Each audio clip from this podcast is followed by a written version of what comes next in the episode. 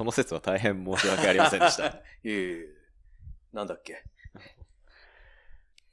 ？3年、3年ぶりの、2年半ぶりの後編。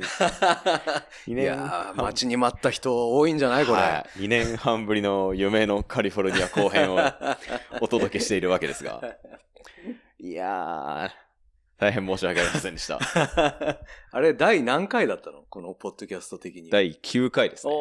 で、これが31回かな。お一応ね、あの、遅くても歩みは続けてるんですよ。ー みんな待ったね。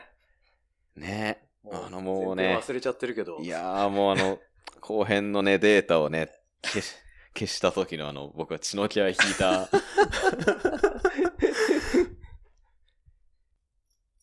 もう、あれですよね。何を話したか忘れました。なので多分、もう、新鮮な気持ちで。新鮮な気持ちでどっちも話せる。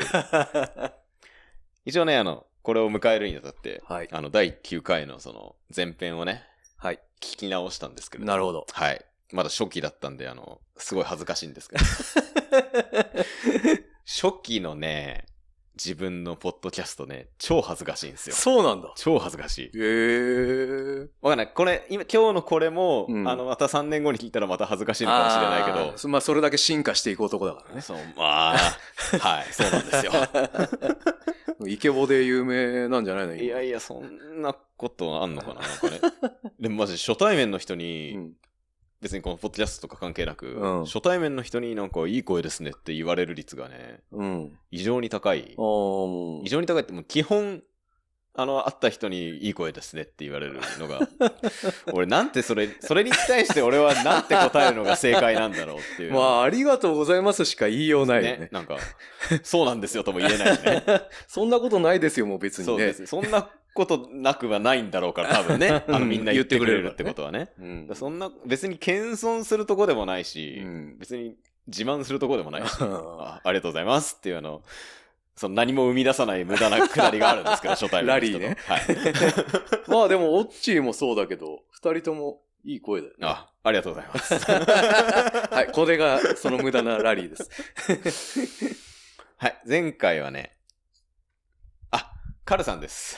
あ、はい。カルさんです。カルさんです。はい、隣にリンダもいます。隣にリンダもいます。リンダめっちゃテンション高く。リンダ俺のこと大好きでしたね。人、人大体好きですか？人大体好きで、ああ、こいつ俺のこと好きだなってみんな言うから、はいそうなんですよ、ほんとすごいですねって言うんだけどうん、全員好きだから。あなるほど これも無駄なラリー。無駄なラリーをお届けしております。そんな感じです。はい。今日ずっと無駄なラリーしていくからね。そうですね。なんか明るい話しましょうね。はい。はい。どうもね、なんかマイク回ってないとね、暗い話ばっかりしちゃう。ネガティブな話ばっかりしちゃうからねだとね。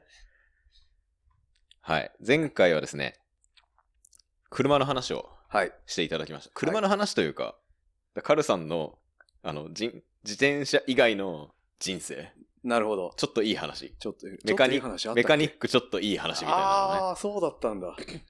やっぱほらうん。あの、メカニックやもやってたけど、その後いろんな仕事されてたじゃないですか。はいはいはい。で、なんか、ちょっとその、いろんな仕事やってみるといいよ、みたいな、カルさんのちょっといい話がねマ、ジか怖いな。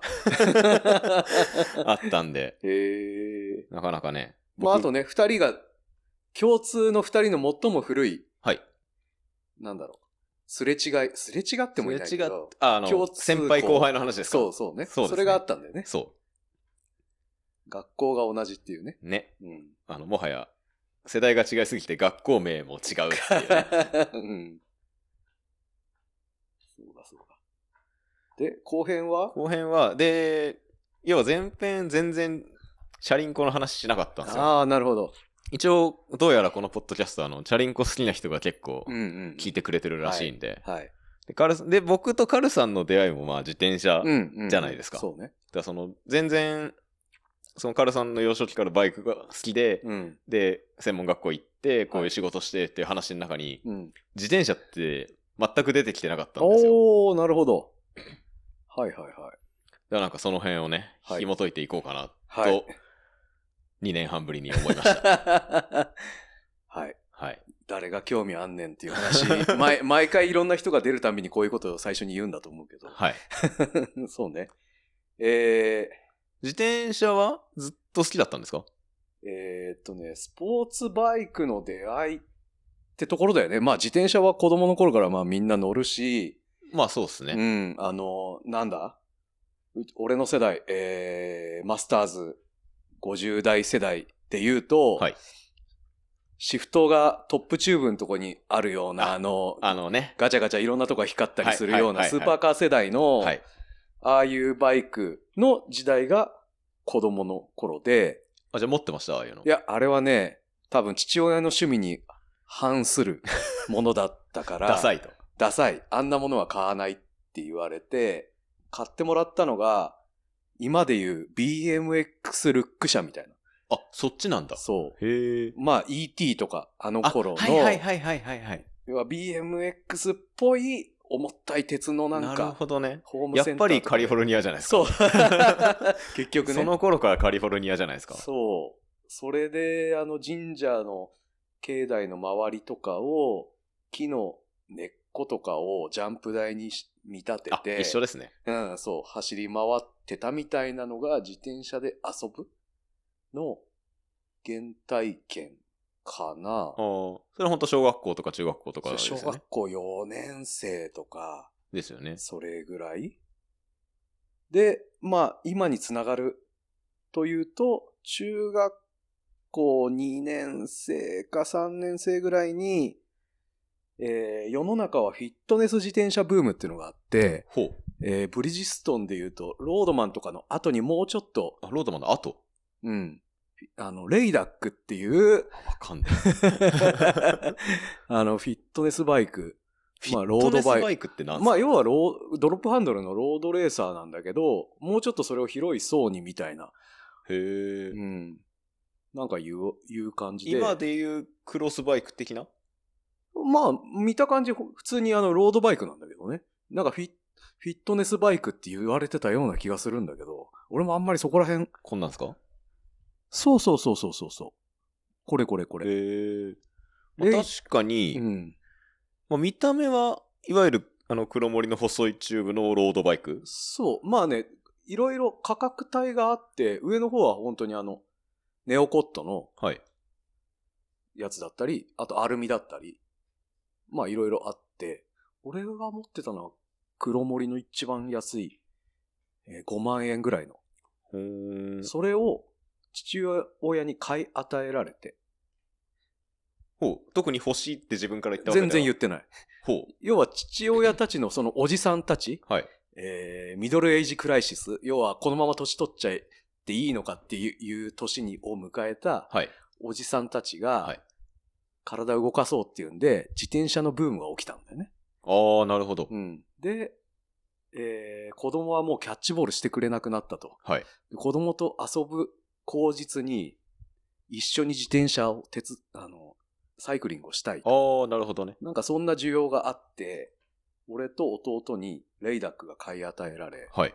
まあ父親ももうちょっといいレイダックを買買っ。ってて、で、会社の人とかも、とデローザとかコルナコとかまあ持ってる。おお。まあデザイン業界なので、まあそういうの持ってる人たちがいてなるほ、ど、なるほど。えーサイクリングに行くようになったのが最初のスポーツバイク。おお。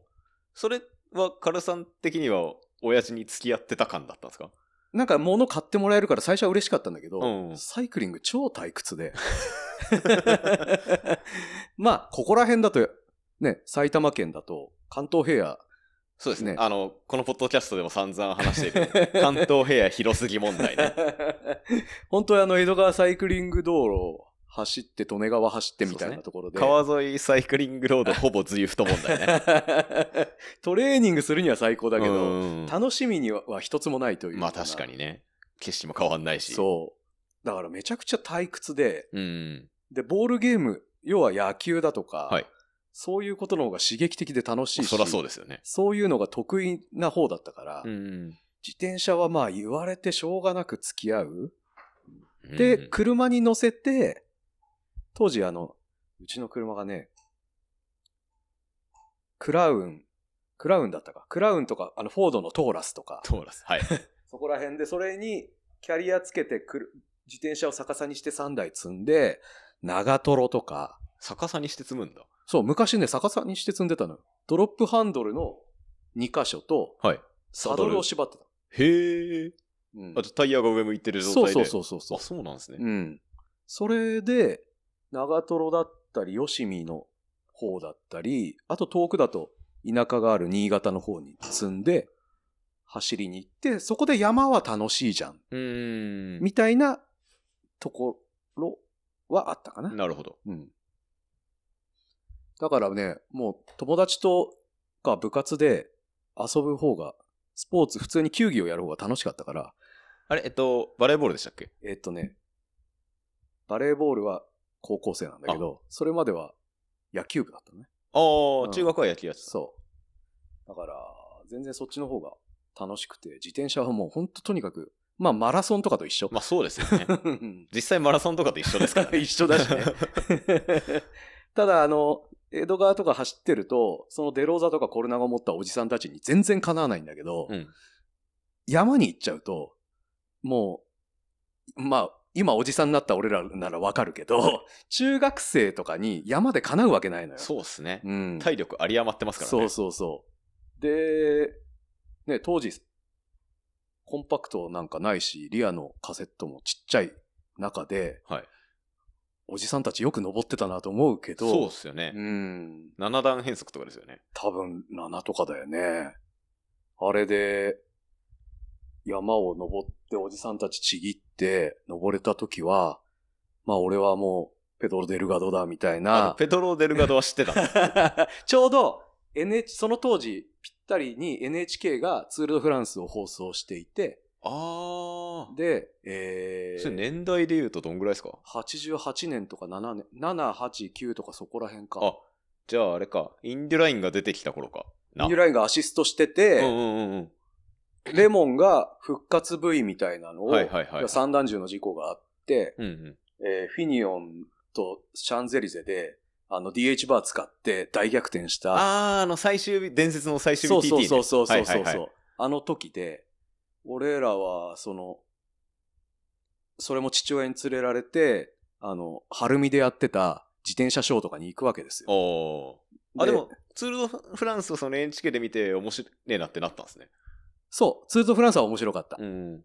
で、ビデオ、チャンピオン、チャンピオンビジョンっていうところが、なんかビデオを、マイク近いよ。あ、大丈夫です。大丈夫です。ビデオを出していて。いや、むしろ近い方が。がいいです。ツール・ド・フランスのビデオを出していて、えー、それを本当に、うちの弟とずーっと見てたね。NHK だともうちょっと断片的だったから。総集編だと VHS のカセットテープでビデオをずーっと見てて。まあでも総集編だとね、うん。その、まあ正直、リアルタイムの中継はそんな面白くないと思うんそう、ですよ。そうね。それが2時間ぐらいに凝縮された。21日間が要は2時間に入ってるから、そうそうそうそうまあ見せ場しかないんですよね。そう。確かにそれで、あの、前年のチャンピオンだったデルガドがなんで遅刻したのかとかを、クリス・ペプラーの声で、はい。ずーっとナレーションが入ってて、それもあって、自転車熱、まあ一応、俺はそうでもなかったけど、弟の方は、ハマっちゃって。ハマって、えー、そのまま高校の入学祝いだったかなんかに、マウンテンバイクまあ当時マウンテンバイクってまだ出てきたばっかりで、はい、はい。オールテレーンバイクとか言ってたけど、はい。アラヤのマディフォックスをは買ったりとか、あ。でも、ロードバイクじゃないんだ。その前にね、パナソニックのポスで、はい。あの、パナソニックカラーのバイク、はい、はい、はい。ツールドフランス走ってたやつ。もう弟は買ってた。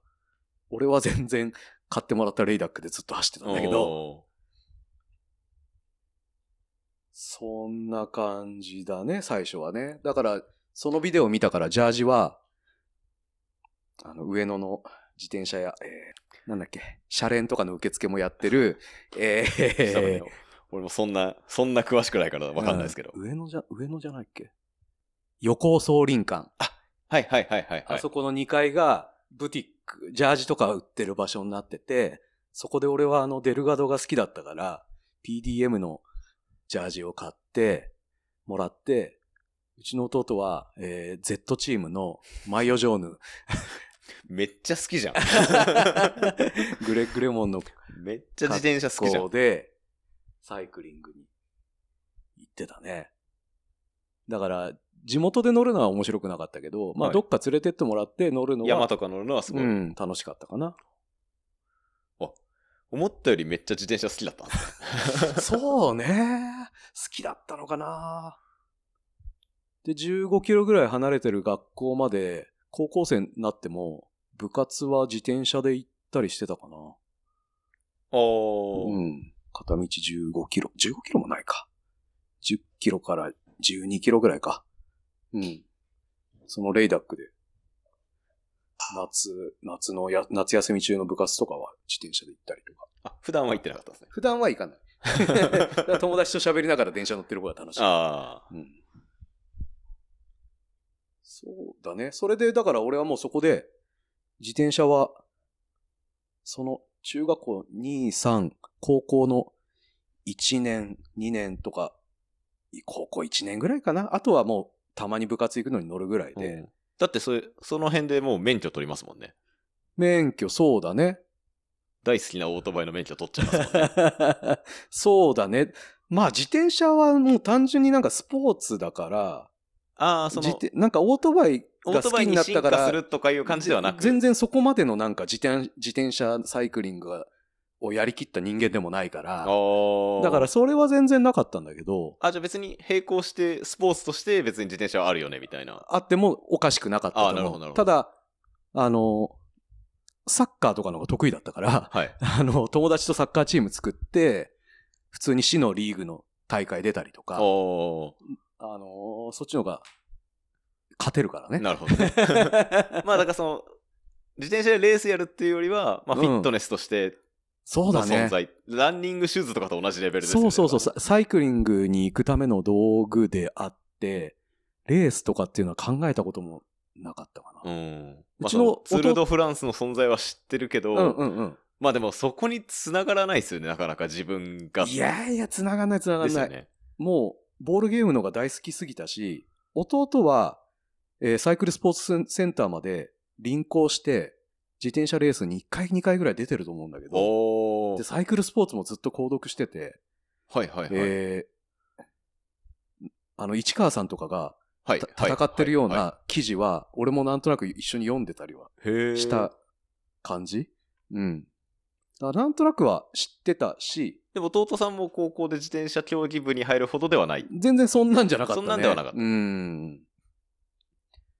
ね、だから、なんか与えられてなんとなくあって、なんとなく乗ってたぐらいで、もうまるっきり、そこになんだろうな、スポーツを、見るスポーツとしてツール・ド・フランスはあったけど、それと自分の趣味の与えられた自転車とのリンクもしてないし、うーん。まあそうっすよね。うん、なんかウィンブルドン見るのとかとうん同じ？確かに。うんそうだね。それで、まあじゃあ、じゃあなんで今こんな自転車乗ってるかって話だけど、だから17ぐらいで自転車もうほとんど乗らなくなって、で、で、会社入ったらもう自転車ほ欲しいって言ってた先輩にその自転車あげちゃったの。ああ、もう乗らないから。そう。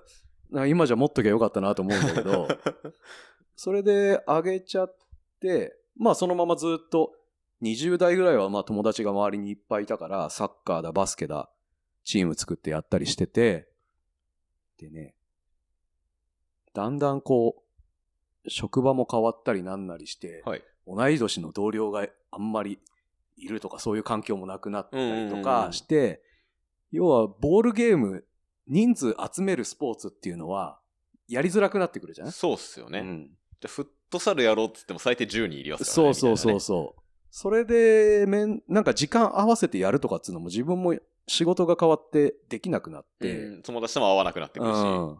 で、なんかやろうかなって言った時にマラソンを始めて、まあマラソンじゃないな、ランニンググ。を始めて、毎晩、えーっとね、6キロぐらいだったかな、コース。1周3キロを2周して、やってたらだんだん動けるようになってきて、はい。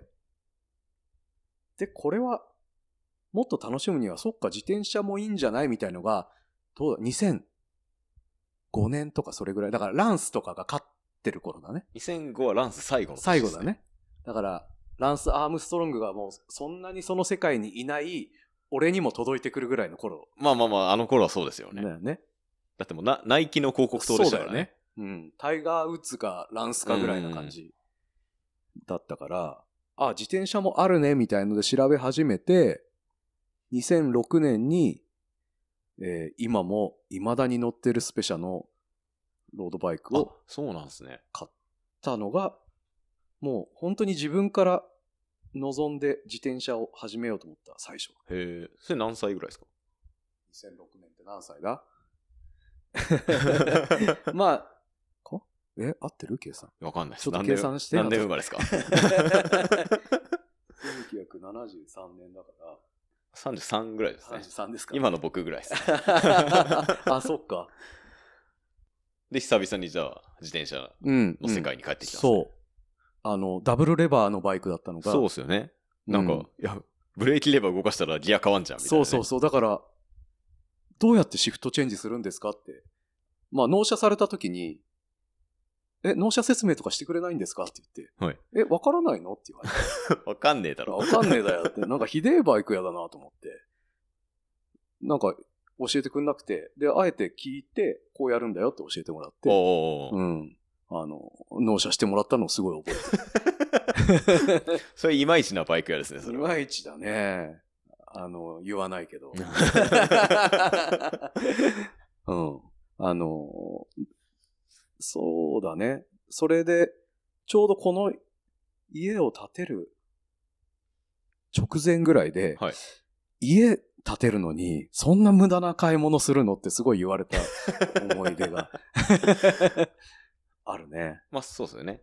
まあ、うん普通に考えたら、チャリンコに出すお金ではない価格ですもんね。そうだよね。あの、今思えばね、安い感じがするけど、あの、アルミですか？うん。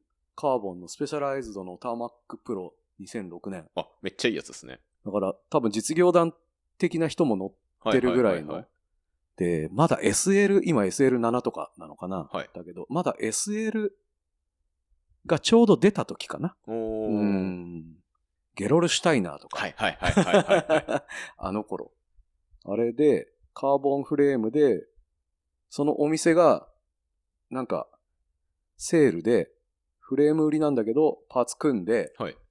22万2000円です、みたいのがあって、安っ。安いと思って、キャノンデールか、クオータか、スペシャか、はい。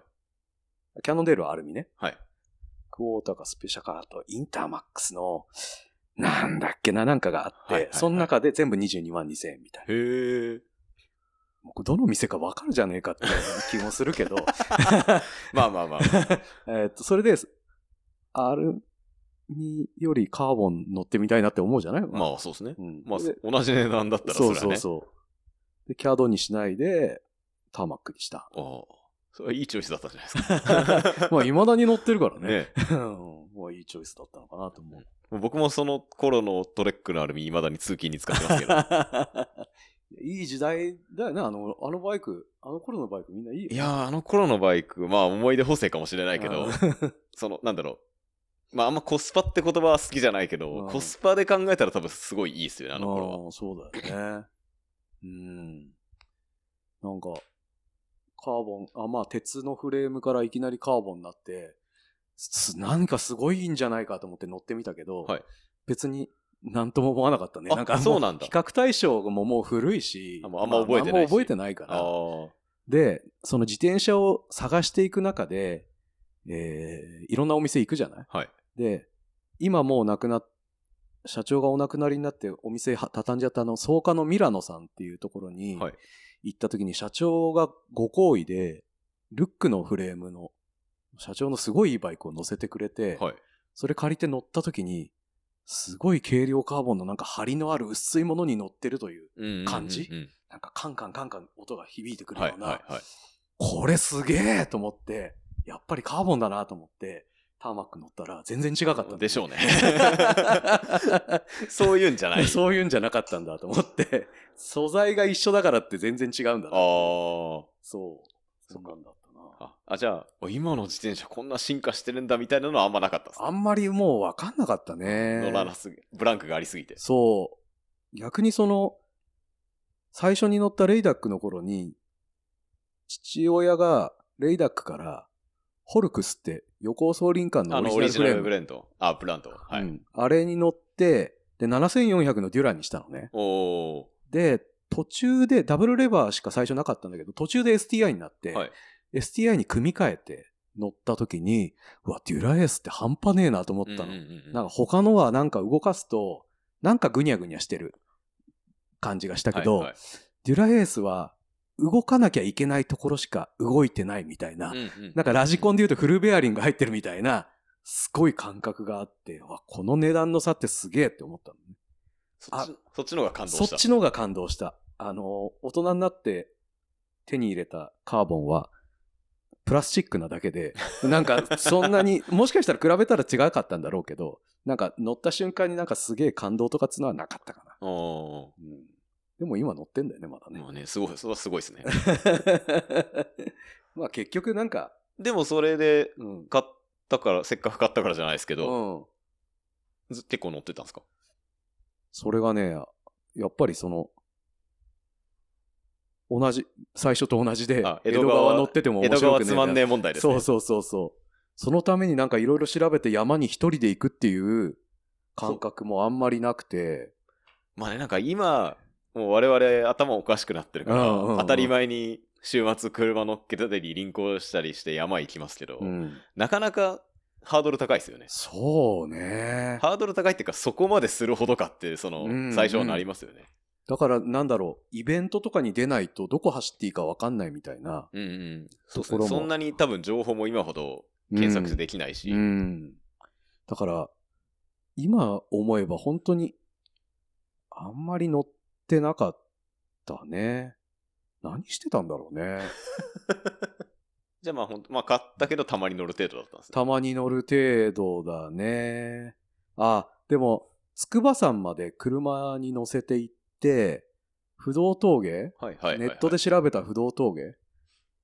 で、みんなのタイムを見て、こんぐらいで登れるんだと思って、はい。ポラールの あのメーターと心拍計つけて、はい。登りに行ったな、そういえば。おー。うん。15分切れば一人前みたいなことを書いてあって、もう、あの、血管ぶち切れるんじゃないかぐらいで登ったんだけど、19分ぐらいだったのかな。なんだよ、と思って。でもね、ギアチェンジがすごい決まんなかった。ほう。そしたらバイクがね、整備不良車だったの。これ良くないかないや、え、それ買った時から？買った時から。あ、ますますなんか、ますます良くなるみたいな。明るい話しないと。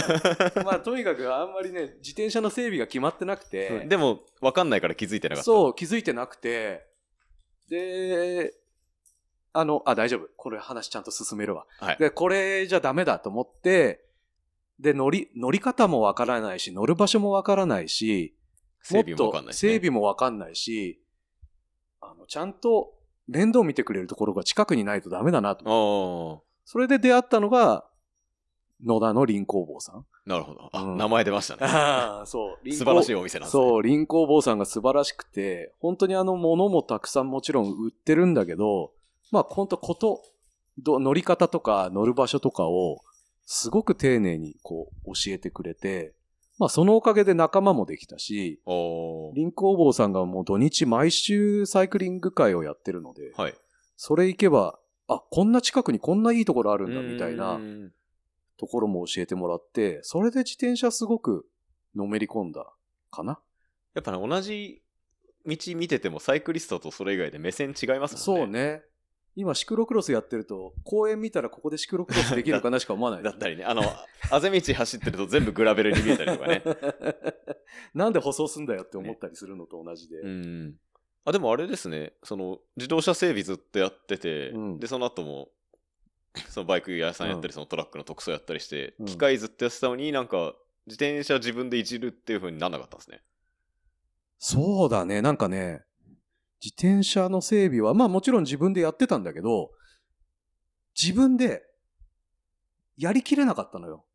うんうんうん。なんでかっていうと、はいアッセンブリしてる部品が間違ってたの。どんどん出てきます。どんどん出てくるな。そう。それで、俺は自転車整備難しくてできないと思った。あ今それ思うと、そう、そもそもアッセンブリされてる部品が間違ってたせいで決まるわけなかった。なるほど、うんなるほど。うん。まああんま掘らないでおきます。だから今はもちろんほ本とか教えてもらったりしながら自分でもちろん整備はするんだけど、でもそれでも基本的にはお店にオーバーホールを定期的に頼んでお金払って、えープロにちゃんと見てもらった上で自転車を乗るようにしてる。なるほど。うん。これ大事。大事です。い やいいと思います。うん業界にお金も落ちるしね。そうそうそう。やっぱり、あの、素人でなんとなくですることはできるけど、その、プロが、プロの目で定期的に見てもらうっていうのはやっぱ安全にトラブルなく乗るには、まあうん大事なことだよね。てか自転車の整備って難しくないですか？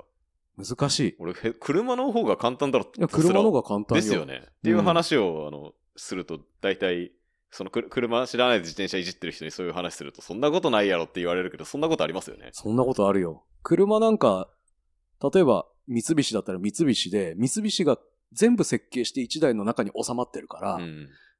トルクが書いてあったらトルク通りに締めりゃいいけど、うん自転車ってトルク書いてあったって、相手の部品が違う場合、その交差クリアランスがどれぐらいあるかとかっていうのもわかんないから、本当にそのトルク信じていいのかもわからないし、ね。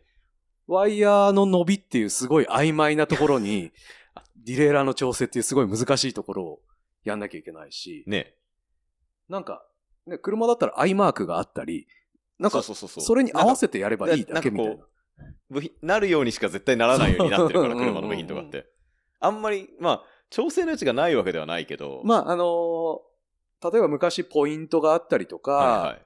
あのーなんだろう、アジャス、へあの、カムのね、アジャスターのクリアランス合わせるとか、そういうことは、もちろん昔はあったけど、今テンションだってオートで合わせてくれるし、うんベルトのね。そう考えると車ってやっぱり、多くの人が誰でもいじれるように、まあ、整備性をどんどん上げてきてまあ、そうっすよね。うんるから、その、レーシングカーは別だけど、うんうん。だから自転車の方がなんていうかこう、職人技じゃないですけど、そうそういうところがね、曖昧な感覚で分からなきゃいけないところがたくさんあるかうら、んすごく難しい感じはしちゃううん。ね。ですよね。うん。僕も基本的に自転車いじんないですけど、自分で。うん。あとね、もう一つ理由があって、オートバイ楽しんでる時に、はい。あまりにも自分がカスタムする方、整備っていうよりカスタムする方に、こう、自分の意識がいっていて、乗る楽しみみたいなものがないがしろだったんだよね。あー、なるほど。ど。なんかバイク、いじって満足してるそう、いじってばっかりで、いじりすぎて乗りづらくなったりとか。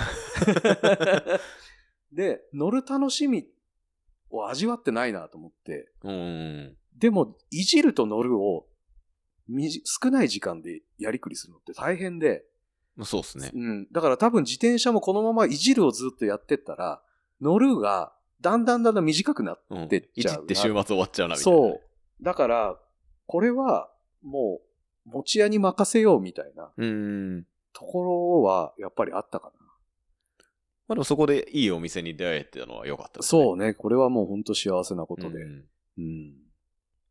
じゃあそれでそのサイクルショップのうんイベントとかうんでどんどん乗るようになってって感じですか？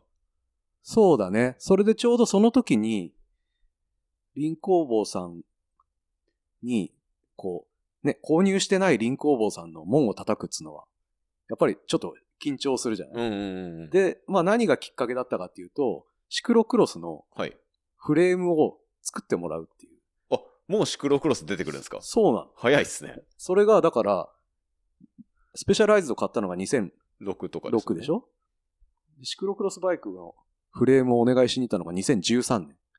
あ、でも結構あるな。そう、だから そこすごいあるのよ。今、あの、何やってたかって、その間に、佐渡の、佐渡の一周レースイベント行ったりとか、ありましたね。まだあんのかな？あるある、あるでしょ、210 210キロ。キロあれの130キロを、妻にもうバイクを買って、はい夫婦と、あと他の友達夫婦と出たりとか、なんかそういうイベントにはちょろちょろ。出てて。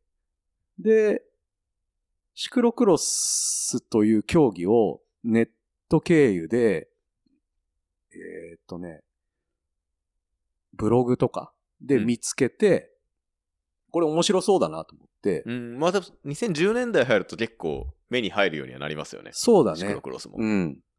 で、ヨシミに見に行ったりとか、ああ、近くでやってる人。そう。近くもねえか。単 単純に、まあ学校の近くだから割とあまあ馴染みはありますよねそう。なんか、面白そうだなと思って見に行って、まあ、その頃多分その学校に僕いましたけどね。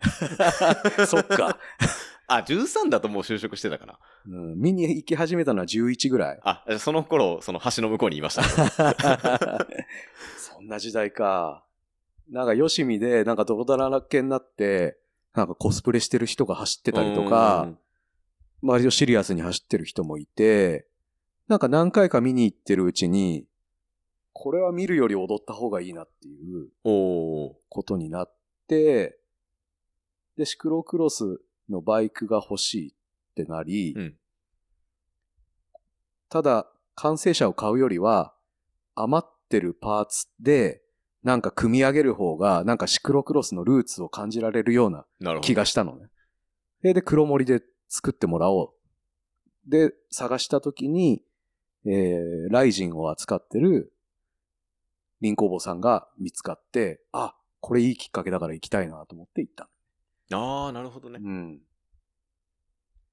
それがだから2013年で、なんだかんだそっから林工房さんにいればマウンテンバイクも買うようになるし、なんか倉庫にこんなのがあるよっつって、デッドストックだったタンデムバイクを買い買ったりとか。あれもそういう羊なんですね。そうそうそうそうそう。そっからバーっと乗る自転車もそうだし、フィールドもそうだし、うーん。仲間も広がってった感じかな。ライジンのシクロクロスはあれですね、あの、ブリティッシュグリーンのやつですよね。そうそう、今はブリティッシュグリーンだね。うん最初は、あの、その前のアメ車の色に塗ってたのよ。あの、ライ、ミントグリーンみたいなあ色、あ、うん、に塗ってて、多分写真撮ってもらったことあると思うけど。そうか。探せば出てくる。そう、2014年のシーズンから、小海川でスタートしたんだけど、あ、えーそうか、13年にオーダーして、そう。2014年の11月の小海川からスタート。だから第3回目ぐらいかな。そう。いや、どうかな。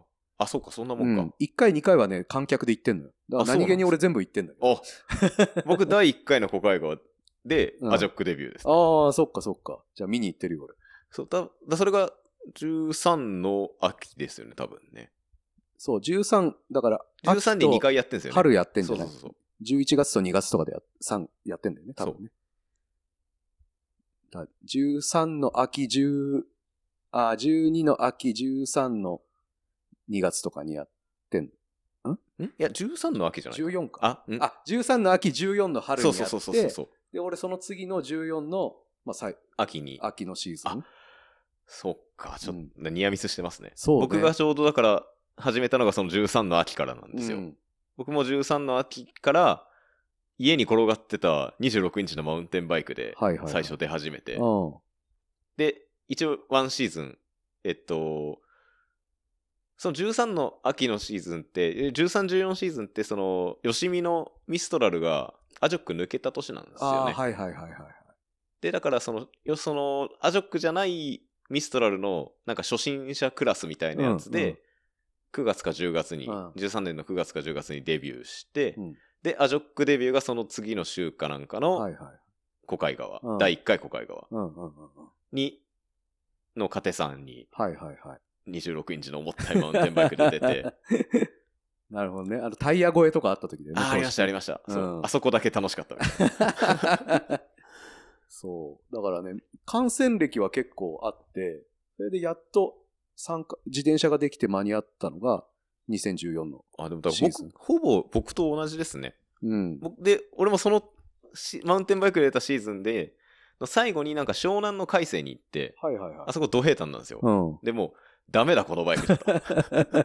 このバイクじゃ話になんねえっつって、それでキャノンデール。そうキャノンデール買うんですよ。はいはい。2014の夏にうん。キャノンデール買って、うん。2014の秋のシーズンから、うん。だってそのコカイガーも確かね、俺エントリーはしてたんだけど、うん。仕事で腰をやっちゃって、ああ DNS してるはず。そうなんだ。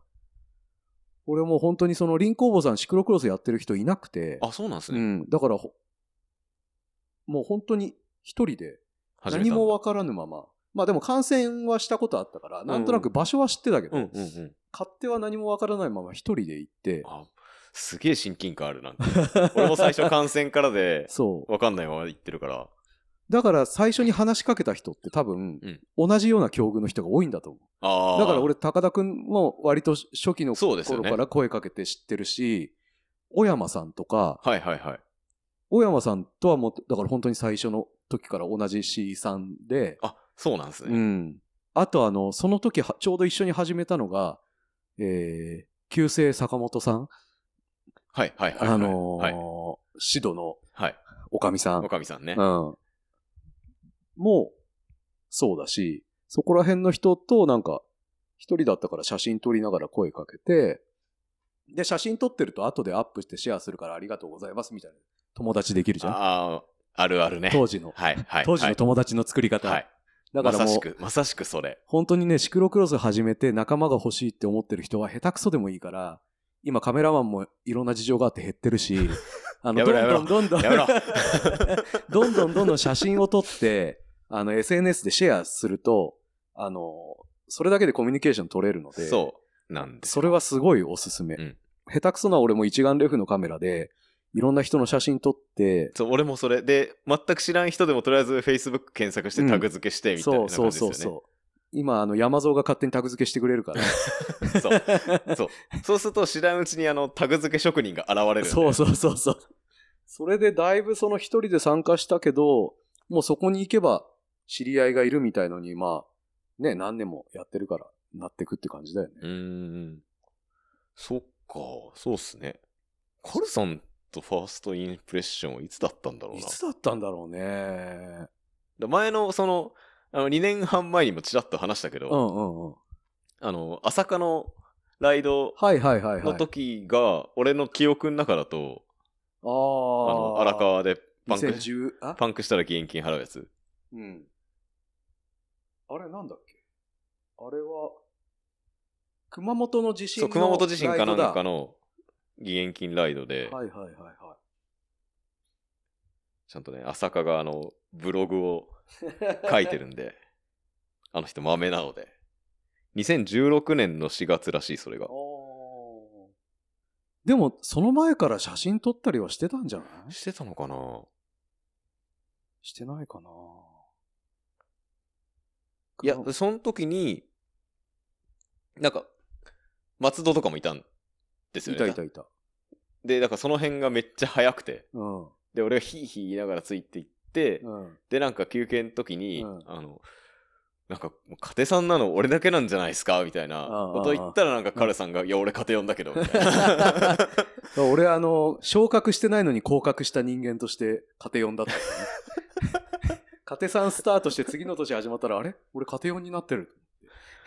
俺もね、それだったんですけど、うん。俺はそれに、あの、納得いかなくて、うんメールして、マジで？残留を勝ち取った。うわー怖いそう。そんなテクニックあったの？最初って、あの、わかんない人向けに説明すると、今カテゴリー4つあるんですけど、シクロ、エリートカテゴリーって。俺らが始めた頃って、カテ3までしかなかったんですよそうね。そうそう。で、途中で、カテ4がある例、あったりなかったりしたんですよ。確か。あそうえっとね、正式カテゴリーじゃなくて初、心者クラスみたそう、い初心者はこっち出てもいいですよ、みたいな、そな。の、オフィシャルじゃないカテゴリーとして、カテ4っていうのがあったりなかったりして、例えばお台場はあったんですよ。で、今ほど、その、昇格基準とか、うん。カテゴリーのあれちゃんとできてなかったから、はいはい。カテ3で走ってる人も全然か、その、あるレースだったらカテ4でもエントリーできたで、お台場のうん。レースはカテ4があったんですよ。あ、そうなんだ。で、すとで、マウンテンバイクだったですか、俺最初。お台、で、スケベ心で、お台場のカテ4マウンテンバイクで出たら、あいいとこ行けんじゃね？ってはいうスケベ心を出して、ああああカテ3でずっと走ってたのに、うん。お台場だけ4でうん。エントリーしたんですけど、うん。そのお台場が伝説の豪雪。ああ、あの時ね。で、俺、その雪のせいでちょっとトラブってうん行けなかったんですよ。なるほど。だから DNS。うん。で、多分、だからその時点で俺のアジョックコード2つ存在したんですよ。へえ。でその家庭、まあ当時だから、そのアジョックコードとかも黎明期だから、うんうんうんちゃんとその多分管理とかしてなくて、うんだ家庭3の俺のコードと家庭4の俺のコードがうん。混在しちゃって、はいはいはい。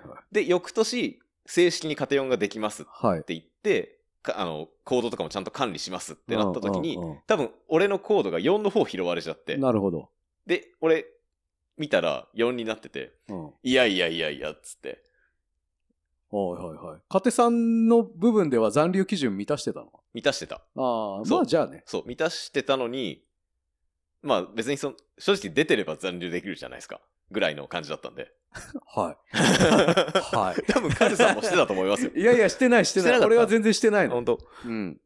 で、メールしたら、当時もうね、阿部木さんとつながりあったから、あ阿部木さんに直接メールしたんだったか、うんアジョックにメールしたら、あ、違う、アジョックにメールしたら、阿部木さんからメール返ってきてびっくりしたんだ。まあそうだろうね。そう。そんな、うんそう。で、俺はカテさん残留を勝ち取ったんですけど。いや、勝ち取ったっていうか、まあ、それは権利あった。まあまあまあまあ。俺はもうね、いつも、あの、なんだろう。同一集会の中のビリぐらいの成績だったから、まあ、しょうがないんだけど。なるほどね。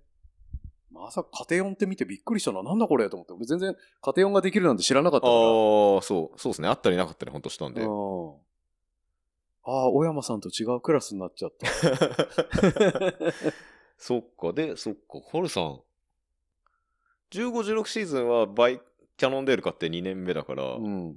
で、俺そうだ、千葉に引っ越してた年だから、うん。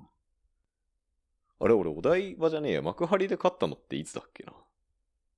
そうだ、唯一俺を、それ、なんか、それ知ってんの俺だけみたいな説あったよ。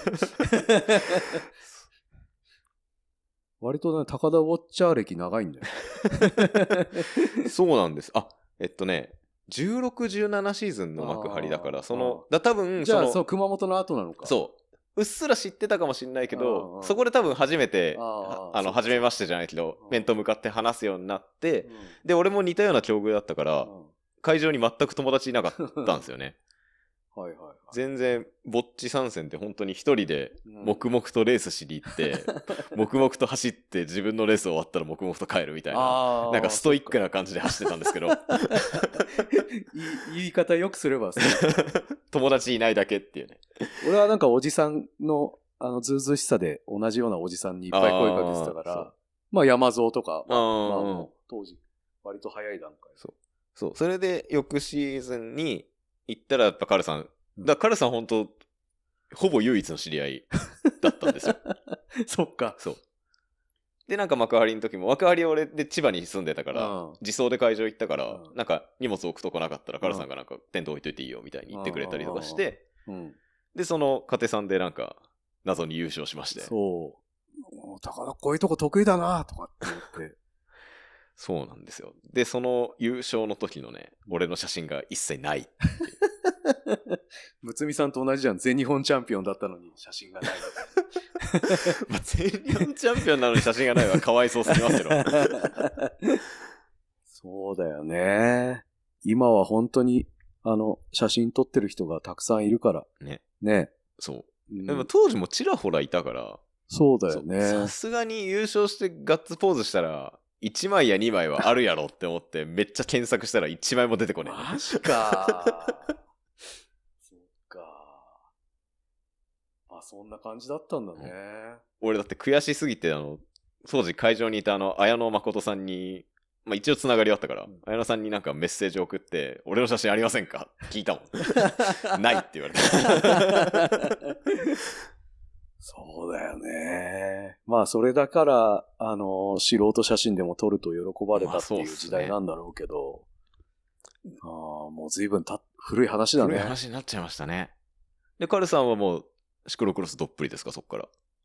そうだね。なんか、向いてないん、向いてないんだけど向いてるみたいな。なんかあの、楽しみ方として、午前中で終わっちゃうみたいな、なんかあの、く草野球みたいな、日曜日の草野球みたいな感覚で、あ、家庭さん用は特に朝早いし、ね。そうそうそうそう。で、俺結局最後までいるからずっといるんだけど、写真撮ってるから。でも、なんかすごく競技の楽しみ方としてすごいちょうどよくて。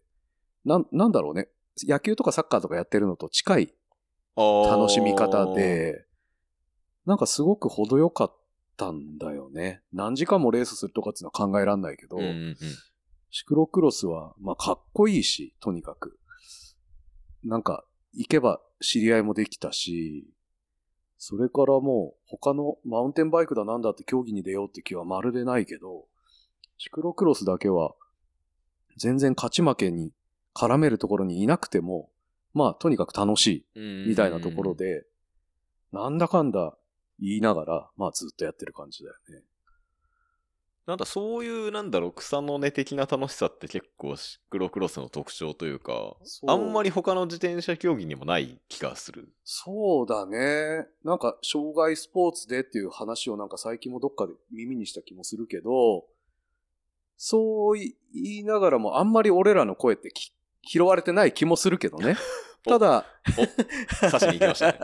ただあの、本当にそうで、よ比較的安全に、うん。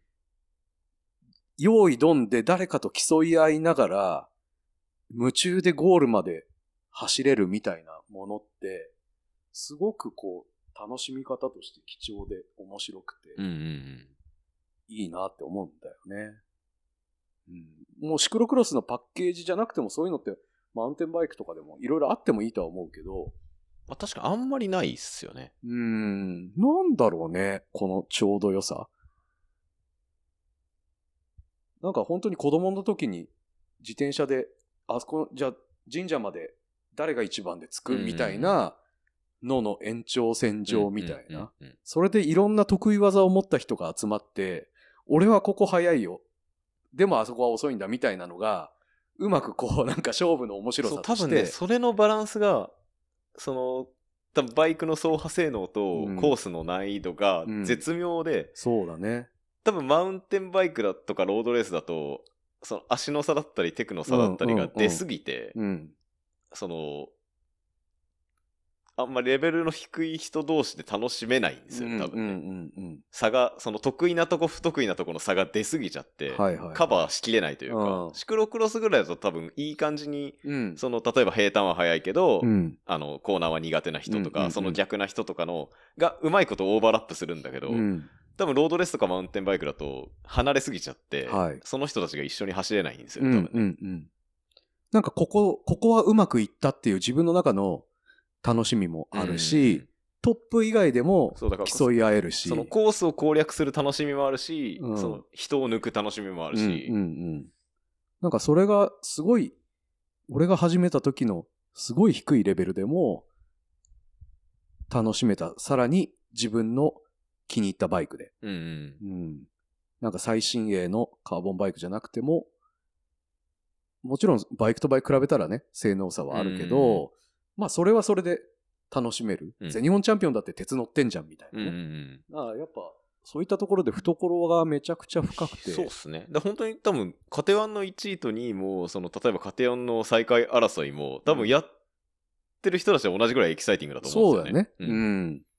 で、公演の中でやってるから、参加者が観客になって、うんうん。あの、インディーズのバンドのライブみたいな話、話前もしたような気がするけど、なんか、そういった、観純粋な観客は少ないけど、うん応援してくれる人はたくさん、順位を問わずいてくれて、俺結婚式やった時に、人生でこんなに写真撮られることないだろうなって言ったんだけど、はいここにあったのめっちゃ取られる。毎週末めっちゃ取られる。そう。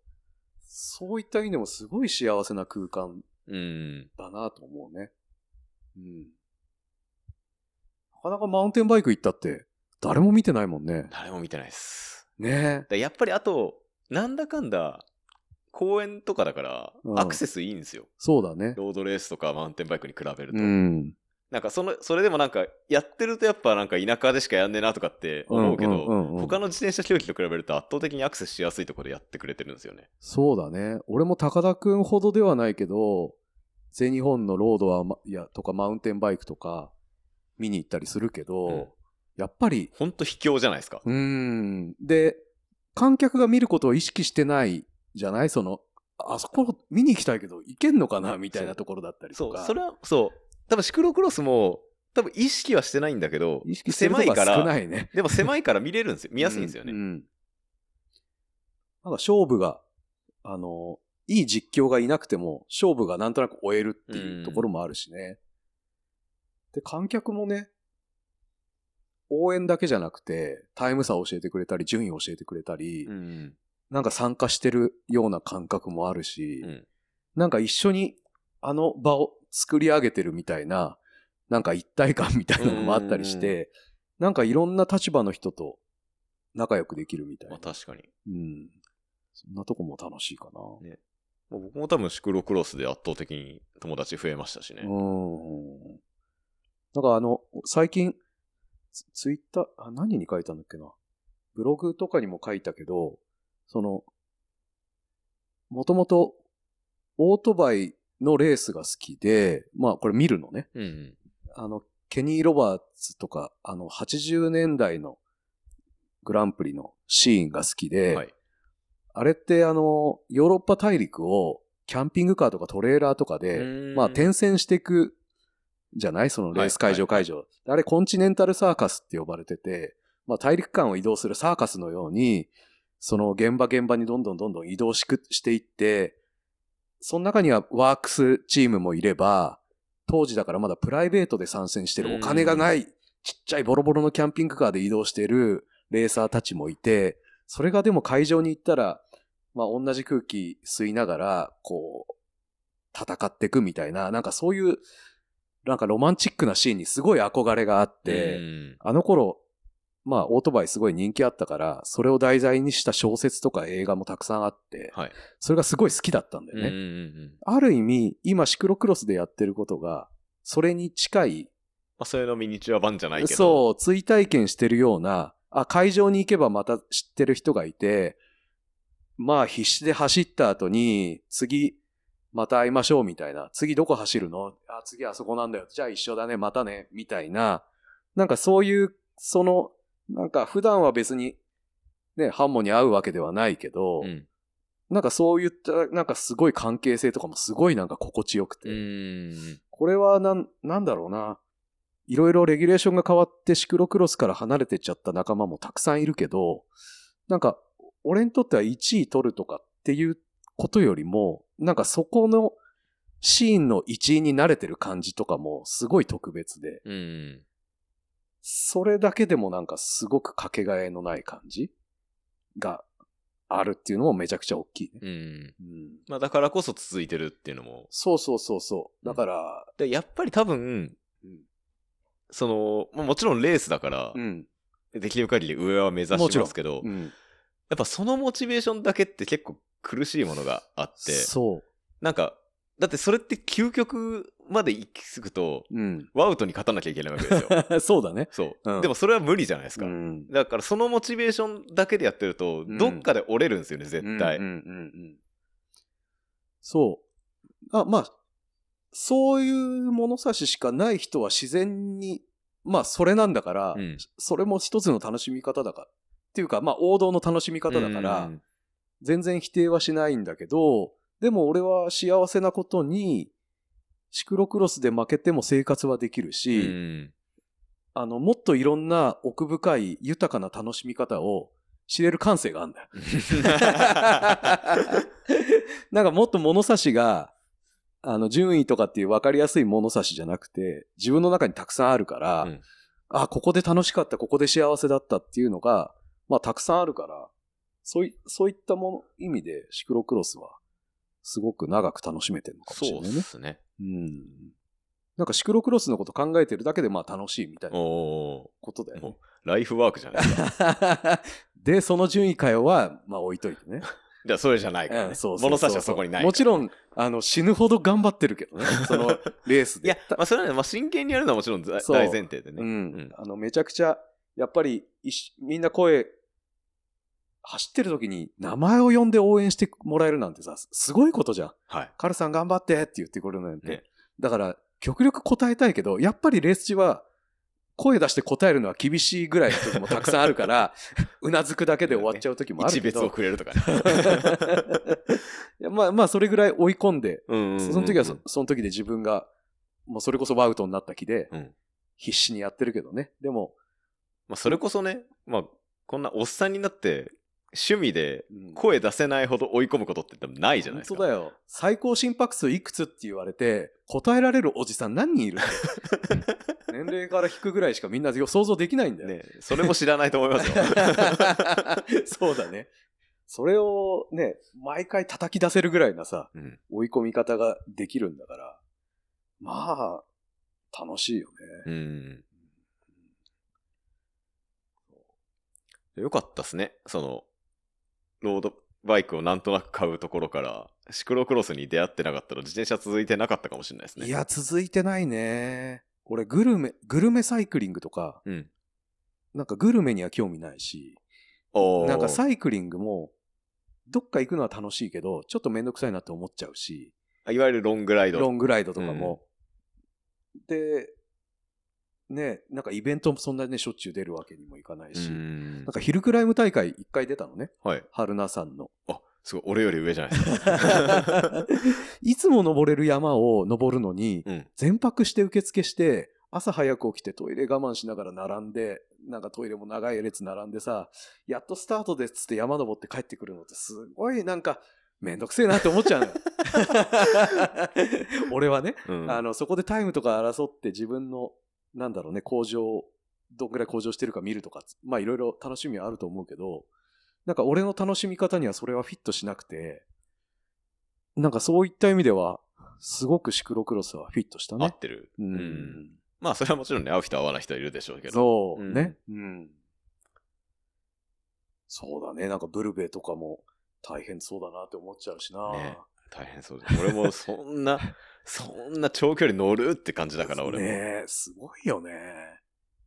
あとは、なんだろう。普段、トレーニングらしいトレーニングなんてそんなね、恥ずかしくて言えないけど、あでも、 Zwift やってらっしゃいますよね。 Zwift やるっていう、そう、週3回の30分から1時間の Zwift やるだけでも、なんだろう。俺らのカテゴリーの30分のレースは、なんとなく一生懸命走れるぐらいの体力がつく。いや、十分ですよ。それがいいかな。うん。最初の年とかはもう、2周ぐらい走るともう終わんないかな、終わんないかなって思ってたけど、うん今はもう最終週までちゃんと頑張って焦げるようになったから。まあ、だから、競技時間短いから、練習時間も短く、短くて済むっていうか、なん、なんていううんか、そうだね。幸福かその時間耐えられればいいから。そういった意味では、社会人向けでもありますよね。そうだよね。成績を出したい社会人向けだよね。